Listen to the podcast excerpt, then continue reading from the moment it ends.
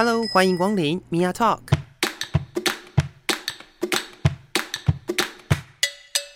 每个人都是有趣的书，有着独一无二的故事。一杯咖啡的时间，与你分享生活点滴。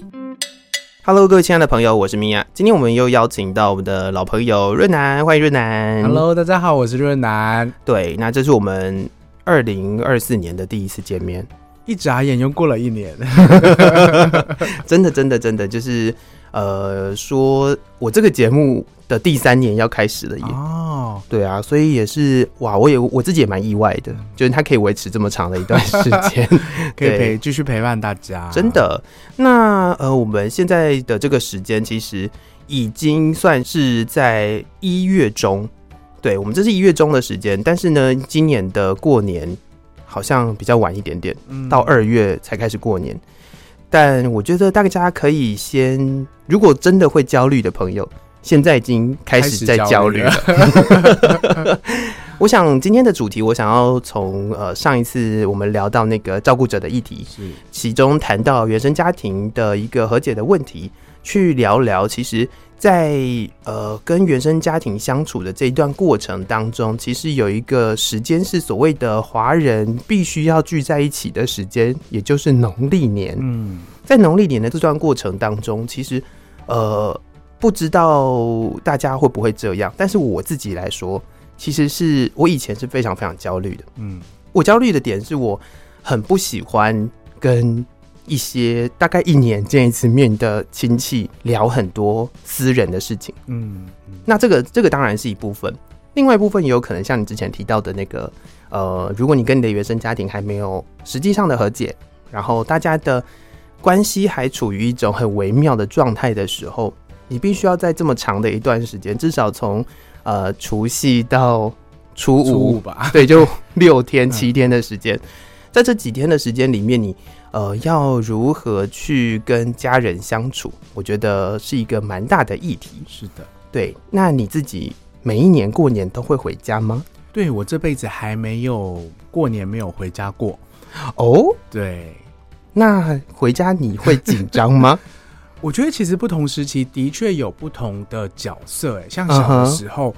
我可能都是会被呃，就会觉得很烦躁，因为好多事情要要做，uh huh. 然后就会跟，特别是跟我妈起冲突哦，oh. 对。可是后来随着年纪比较大一点，那个冲突点会变得比较不一样。一方面我是知道说还是有冲突，但是一定一直都从来没有 没有没吵架过的年啦，都会一定会吵啦。Oh.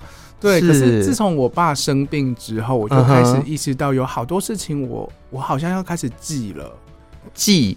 记住，OK，我要开始记住，我要知道那个流程，嗯、我要记住，比如说怎么拜拜，哦，我要记住我老家怎么走，嗯哼，对，嗯哼，可能一年还会回去一次这一种，嗯哼，嗯哼，我要记住祖坟在哪里，哦，是，我要记住。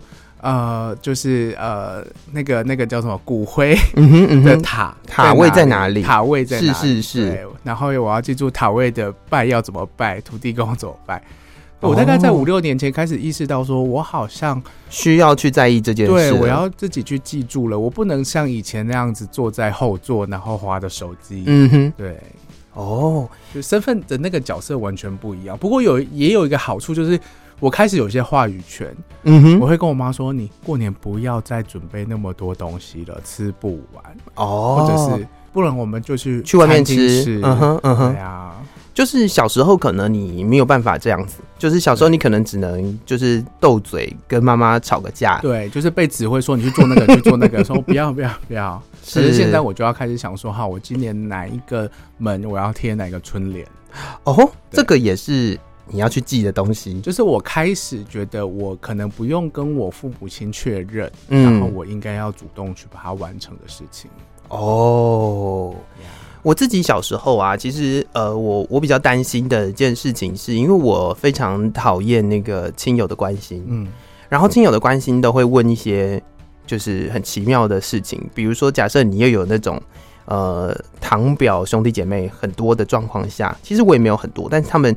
他们都相对优秀。哦，然后我又是家里面年纪最大的哦。小孩，我们这一辈年纪最大的小孩，然后孙长，对对对对对对对对，然后这个这个状况就会变得更有趣，就会谁交了女朋友，谁结婚了，嗯，然后或者是以前小时候就是谁考的怎么样嘛，对，就是会比较。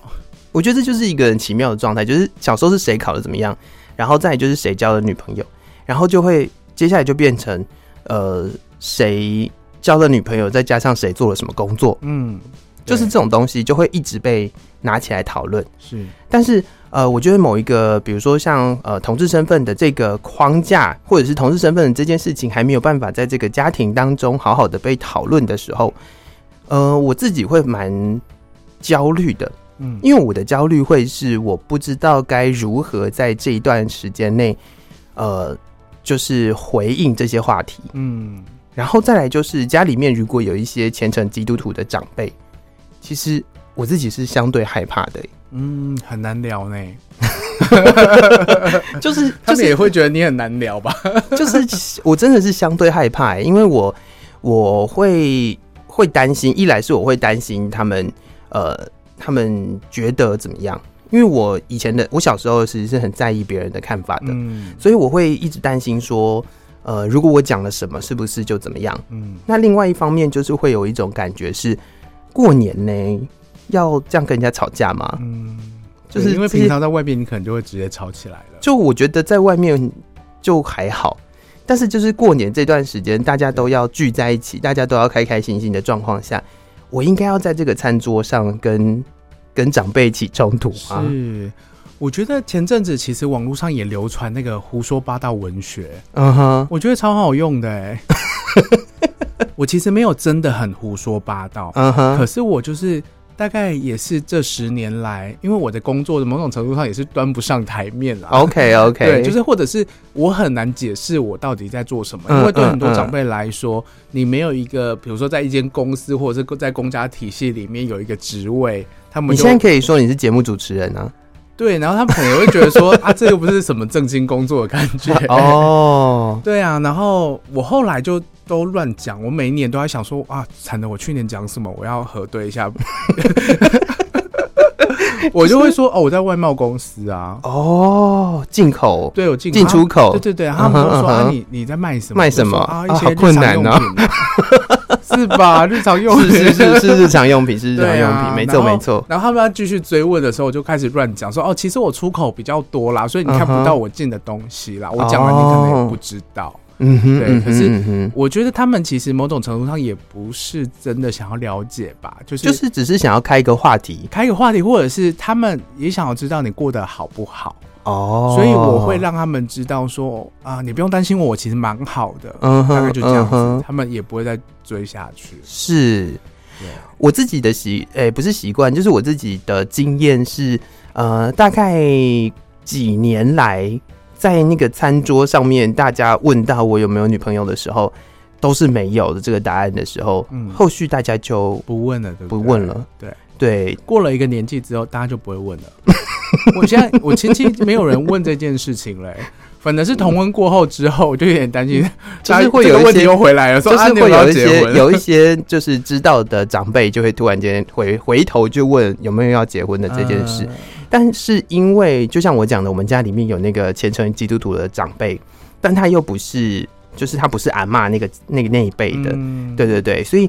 呃，他们全家都虔诚基督徒的状况下，我其实很难开口讨论任何的事情。他们也没有要跟你讨论，就是没有啊，就意思就是没有。啊、所以，所以这样子的一个话题，其实会呃不断的重复在，因为他们其实也没什么东西可以问。对，说实在就是这样，没有什么东西可以聊。嗯、然后，然后就会开始问身家有没有问，嗯、就是因为大家都已经知道你的工作是什么啦，然后知道你在哪里工作啦。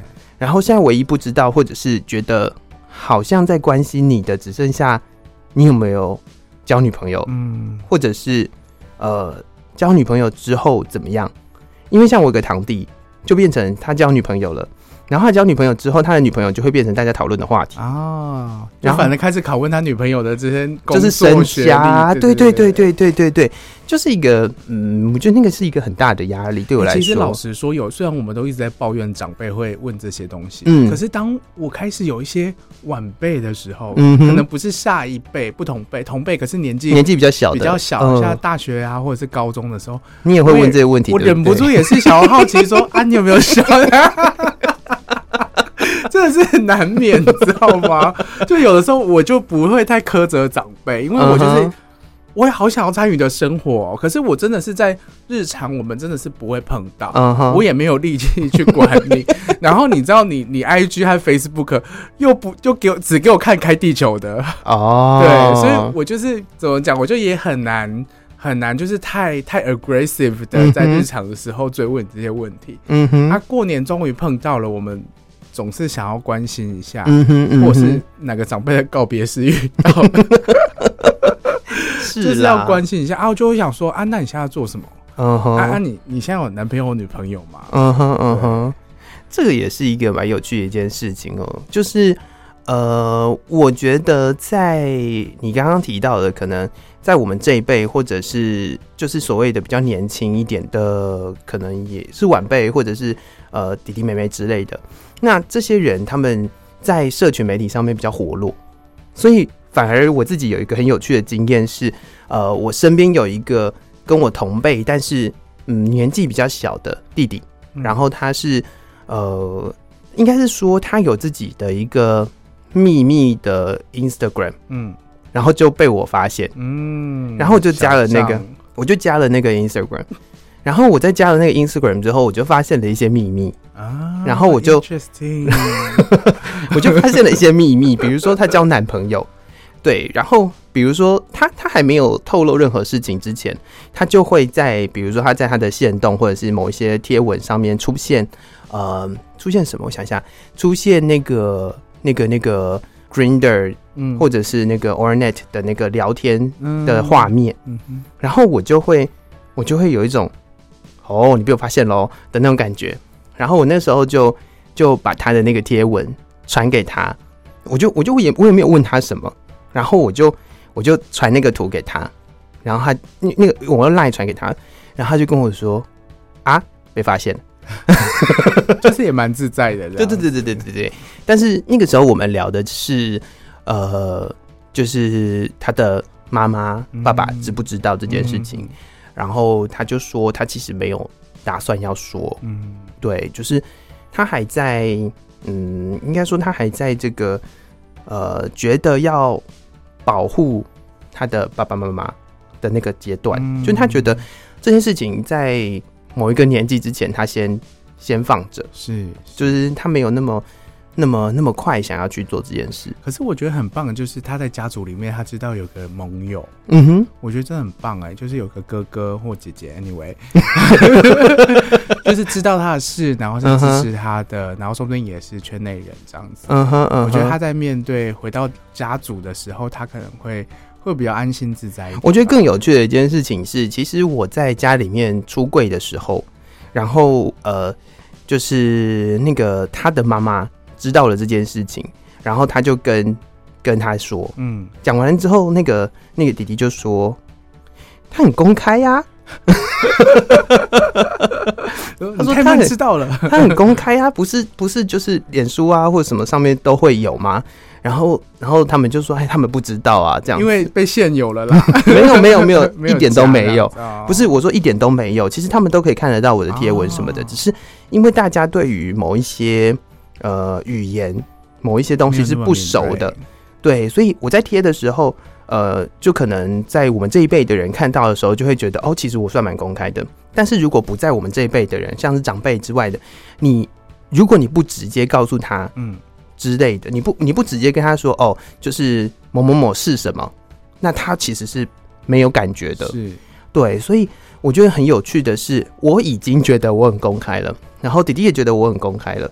但是长辈不知道，嗯，没错，就是大家 follow 你。世界里面没有 没有这个角色，对，大家 follow 你的那个就是呃社群，然后 follow 成这样，然后就竟然哎、欸，我贴成这样子，竟然还是会有人觉得就是呃就不知道，或者是甚至我必须要呃直接的出柜的这个行为，才对他们来说才算是一个呃实际上的，就是承认些什么这样子。是，是，对，所以在这一件事情之后，就是我跟那个弟弟就会在互动上，或者是我们聊天的方式上面，其实就会有差。对。我觉得对，会会有一个蛮大的差别，就是我们会多一点行话。嗯，我觉得行这样蛮好的，感觉很有趣。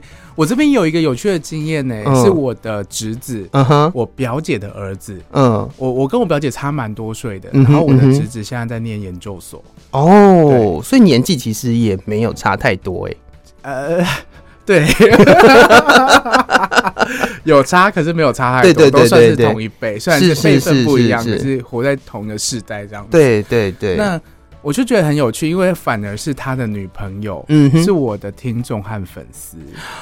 哦。然后因为这个关系，我那个表侄子、表外甥吧，然后才来 follow 我的就是润南的这个账号。嗯嗯。然后我们就因为这个关系，反正偶尔会聊一些天，然后他他都。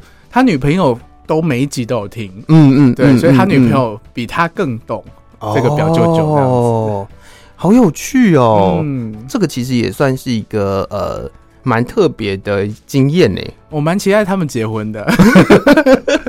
怎么说？怎么说？就是会希望有一个支持自己的一个家人在这个家族里面。虽然我们平常日常也完全不会碰到面，不会互动。嗯，对呀、啊，我觉得这样的连接和这个支持系统是蛮好的。嗯，所以我觉得我们到了这个年纪，应该某种程度上要担负起那个奇怪的舅舅、奇怪的叔叔、那个妖魔鬼怪的阿姨的这个角色。哎，就是我们就是要，比如说把这个家族当做是一个社运场合，嗯哼，我们就是要当那个走在前面的那个 drag queen，然后才有办法为这些后辈。那我们要拿石头丢警察吗？警察是谁呢？警察是。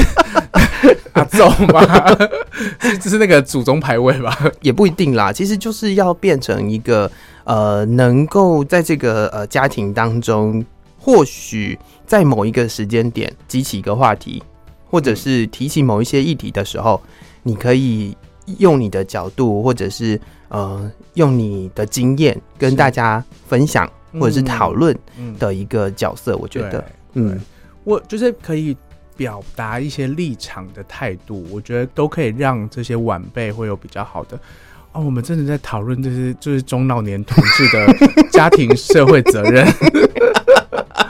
可是我真的会觉得这样子啊，就是如果家里真的有一个，就是当年我在成长的时候，uh huh. 知道说哦，我们家族有一个叔叔，他也是 gay，他过得很好。嗯哼，嗯哼，那我我会觉得我我会比较舒服和自在一点。哦。Oh. 其实，在我们家有一个很奇怪的状态，就是不说破，就可能，哦、可能我刚刚有讲，就是就是跟呃某一些长辈讲过，然后他们知道，然后当这个问题被丢到我身上的时候，某一些长辈会出来还价，对，会 会。会，他们会他们会跳出来说啊，那个不是他现在的重点啦，嗯，他啊工作比较重要啦，对对对，他现在的重心在工作啦。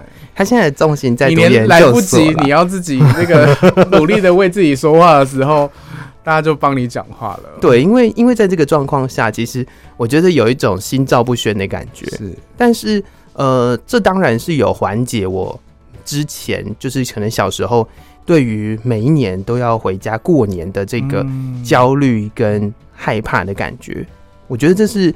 这是蛮蛮重要的一点啦，嗯，就跟你刚刚讲的一样，好像到了某个年纪之后，你好像需要变成一个呃，就是某一种角色这样，嗯、对，说不定就是你那个弟弟在家族里面被问的时候，你就要跳出来说，哎呀，但是不是他现在的重点啊？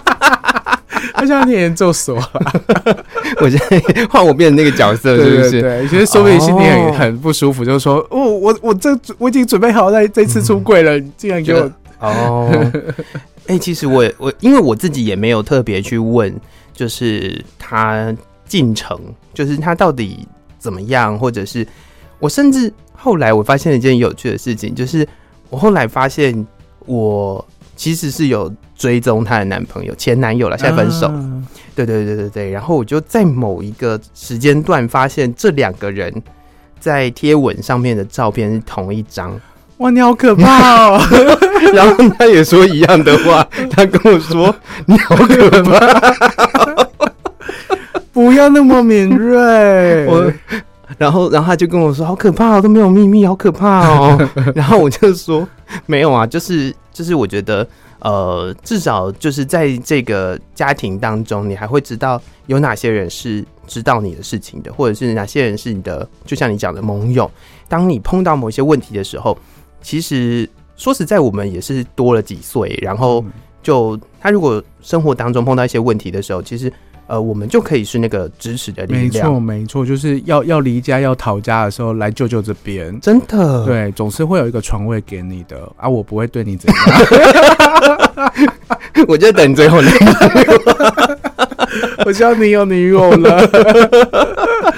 对，这个就是一种呃，蛮蛮特别的一种心照不宣的感觉，而且它会让你在这个家庭的互动上面相对安心很多。对，这个这个或许是以前我们小时候没有的经验，不过以现在的这个年纪来说，其实是可以成为家里面的某一些力量啊。我觉得有一些。哥哥姐姐他们可能没有在很公开的地方为你讲过话，可是我其实后来有听到一些，比如说我的大伯伯，嗯哼，他我忘记他为什么会知道，那，他就有一次，他也可能听你的节目，呃，可能不是，OK，对，就是就是可能有一次那个场合就是我大伯他们全家和我姐姐在场，嗯，然后我我大伯就问我姐这件事情，然后我姐确认了之后。呃，我大伯露出那些，他是用一种担忧的方式，嗯、他会他会觉得说，是不是他哪里做的不够关心啊？对对对，才让我变成这个样子。可是反正是我的大大这个表哥嘛，堂哥大堂哥，就是我们家的长子长孙这样子，他就跳出来就说、嗯、啊，这也没有什么。嗯哼，对，就就他对他爸爸讲这样子。哦，对啊，所以就是一个我觉得能够。呃，对于性别的议题，或者是对于同志有一点理解的人，在家里面，但是他不一定要是，他可能就是一个所谓的 ally，然后他可以在某一些场合帮你。帮帮其他人，甚至不一定是是你或者是特定的人，他有可能只是被长辈提出来的某一个议题。或者是话题。对啊，就是就是可能在在公投那段期间造成了很多对立，嗯、然后有的时候在哦那段时间我超怕回家的，嗯，因为那段时间整个呃社会氛围，整个长辈紧张，长辈都在讨论是这种事情，然后大家就会觉得说。呃，这是一个什么什么，就是就是会听到各种很很可怕的话语。那那个时候我自己也不够成熟，所以我没有办法好好的去面对这些话语，所以我我会我会选择离开那个地方，就不要让我自己淌这个浑水，不要让我自己呃进到那一个状况里面。你知道那个时候就是我爸刚生病，嗯。然后住院出院不久，uh huh. 那刚出院的时候，因为我爸每天都要去医院做复健，嗯，所以我们就在医院旁边的一个小社区租了一个套房，嗯，然后我爸就住在那边，我妈也住在那边，我也是就是往返两边，嗯，然后那个小社区，社区大门进去就挂了一个红布条，就是什么爸妈会不见啊什么的。我们每天三个人就这样子进出那个门口，嗯，就是要看着这个布条走进去。哇，那个心里面的感觉一定很复杂。对，可是我那个时候真的没有没有力气去处理这件事情，所以可是每次看到心里就会被扎一下。嗯哼，就是我们三个人也没有力气讨论这个。嗯哼，嗯哼，嗯哼。啊、哇，其实呃，我觉得以现在来说，现在的氛围或许好一些。对，就至少在呃同婚专法过了之后，大家对于这个议题的接受程度有多一点。嗯、那有的人可能呃被强迫接受，那 whatever，反正就是在这个氛围之下，我觉得要要出现一些讨论，而不只是所谓仇恨对立的语言，会好一点点。对，会，我觉得至少会比在公投那段时间好一点。是对，因为。就是这种感觉是是是真的有一种在否定你的存在的感觉。是啊，是啊，对，所以那个是呃那段时间我真的是非常害怕，但是我我相信到现在还是有非常多，因为我们讲的都是我们自己的故事，呃，还是有非常多的年轻的朋友在面对呃返家春节返家这件事情上面，还是会有担忧，或者是他们呃害怕的点啦。我觉得还蛮鼓励大家就买机票出国，欸，哎，那就不一定每个人都有那个经济能力啊。很我像我很多朋友，他们逃家的方，这也不算逃家，逃这个状况就是就是都是公司要加班。哦，对，因为因为其实那个年节，如果公司真的还要在运作的时候，加班费是比较高的。是是是，所以就是有一些传统的家人，他们也是可以接受或者是理解这样子的做加班。对，因为赚钱其实很重要嘛。是是是，对，而且就可以说哦，这是就是如果我这个时候愿意主动去做这样子的时段的工作，其实也是对公司或者是我的晋升是有好的表现。嗯，然后家人就会。哦，我理解，我理解，那没关系啦，之后再回来就好了，对不对？回来，或者是吃个年夜饭就走，嗯哼，嗯哼，对。哦，哎、欸，这也是一个方法、欸，哎，没错。但如果是学生，好像好难哦。啊，就打工啊。我觉得，因为每个人的家境不太一样嘛，是是是是要面对的不太一样。因为我们以前老家就是爷爷奶奶还在的时候，嗯，其实整个家族都会聚在一起，嗯哼。可是爷爷奶奶过世之后，大家就是各自分开过，嗯、然后可能会早一天一起吃个饭，嗯哼。然后就发现我的堂弟堂堂姐他们就是某一家的堂，他们就不出席了，嗯，他们就可以很自在的说，哦，我人在日本，要出去玩什么的，在，在日本，我这次都没有回来。嗯，对呀、啊，我就想说啊，其实你就过得自在，别人也管不着你嘛。嗯嗯嗯，确实是这样哎、欸，因为我觉得现在大家对于那种呃所谓过年一定要一大群人聚在一起的那种感觉上，没有那么强制力，没有那么强了啦。是，我觉得现在或许跟大家整个社会氛围，或者是呃工作的环境上面来讲。是有关系的，嗯，对，南漂北漂到处漂，真的真的，而且通常这个返家都是回到就真的阿公阿妈存在的那个乡下，嗯，然后那个乡下就是你真的很多人都是包漂那一区，都不确定有没有人在那里了，嗯哼嗯哼，啊，不过也是会变成新的家啦，嗯嗯，各自新的家。但另外一方面，我觉得，呃，我自己会觉得说，如果现在对于回家还觉得蛮，呃，蛮焦虑的朋友，其实，呃，也可以学一学一些就是推脱的话语了。嗯，就是我觉得有时候在碰到长辈的关心的时候，其实就把它当成是一种，他只是想要了解你的。生活不是，应该不是说了解你的生活，他只是想要开启一个话题，是，但他其实并没有要跟你讨论些什么，但他希望可以，呃，在在这个话题当中知道你生活的一些东西，但他不知道要从什么地方开始，他不可能开头就问你一些很复杂的东西，他一定会从一些就是他认为可以关心你的地方开始聊，嗯，对，那那些东西你就不要把它当成是一个很大的。压力，或者是不要把它当成是一个，呃，是一个要去质问你，嗯的那种感觉，就把它当成是一个关心，然后，然后时间过了就会过了的那种感觉就好。我觉得大家不如就是转守为攻，哎，嗯哼，问他们吗？不是，也可以啊。可是我刚刚想到的方式是，就是你就在过年前读一本书，嗯哼，然后他们来的时候就跟读书会，对，我就跟他说，哎，我最近念了一本书哦。我觉得就是我得到什么样的启发，然后我呃，你就开始讲这个读书会耶，天哪、啊！或者是我看了哪一部电影啊？因为如果说这一段时间我们总是要有东西填补，必须要讨论某些事情，或者是要找一个话题聊天的话，那你就当那个开启话题的人，好像也可以。然后就问这些很关心你的工作或者是念书进度的。伯伯、叔叔、阿姨们就说：“那你最近有念书吗？”然 后他们就会说：“啊，就是年纪太大了，看电视，看电视，不要讲话。”哎，真的，真的是一个，哎、欸，是一个方法。我觉得，呃，我我觉得蛮有趣的一件事情是，我在当学生的时候，就是那个时候好像回家，然后呃，看到堂弟堂妹、表弟表妹他们拿书出来看，我觉得，哎、欸，大家可以就看书，然后。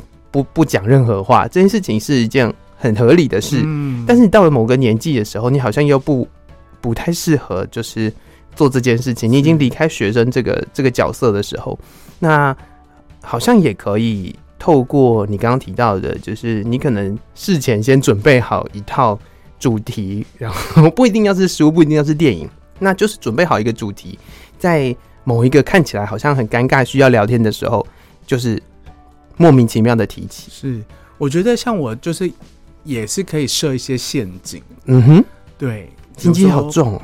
我我这几年也有在玩鹿角蕨嘛，啊哈，对，我就。Why not？就是我在就是过年期间，那个家里的大客厅桌上就放了一盆就是未完成正在绑的鹿角蕨。嗯，他们来一定会聊这件事情吗？哎，这个是什么？哦、然后什么什么什么？真的哎，对呀、啊，你何何不就是主动出击，设下陷阱？哎，这个这个。这个是一个非常好的方法，就是如果你有兴趣，你有任何平常在执行的兴趣的话，何不把那个兴趣就直接带到那个家庭当中，然后成为一个讨论的话题？是，说不定你就算拿鹿角蕨去，然后绑一绑，大家那边聊半天，聊完之后隔年你再去绑，还是会有人忘记你们聊了什么，没有 忘记啊，曾经聊过这个话题，对不对？然后还可以再重新激起这个话题。对啊，我觉得这是一个蛮好的方法。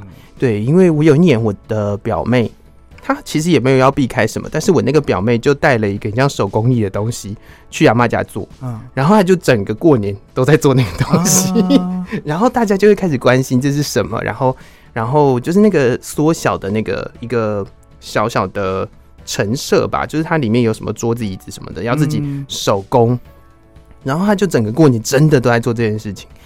然后大家也都不会就是多问他些什么，因为看他就好像很认真在 在忙这件事情。然后，然后其他人假设有觉得可以帮得上忙的人，就会哎一起就是一起做，对，然后就变成这是一个大家可以一起完成的某一件事情。虽然那个东西做完之后就放在阿妈家，就是想要把东西放阿妈家，他到现在都还在阿妈家。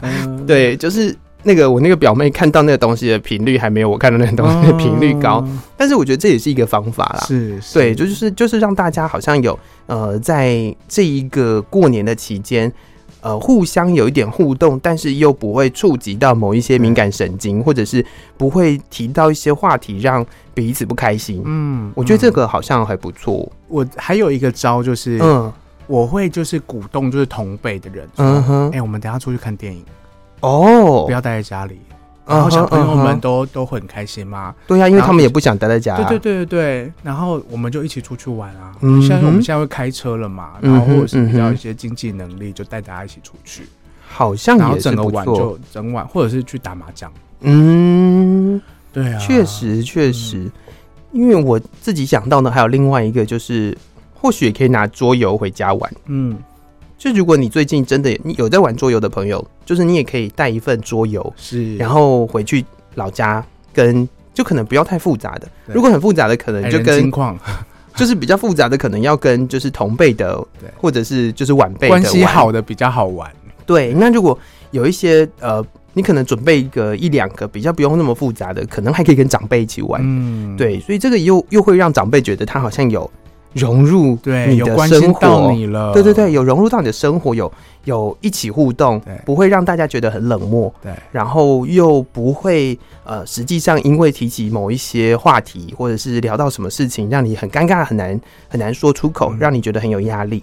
我觉得这些都是很好的方法，是是，对，真的不，我觉得啦，我自我自己会呃，深深的建议大家不要选择过年的时间出柜。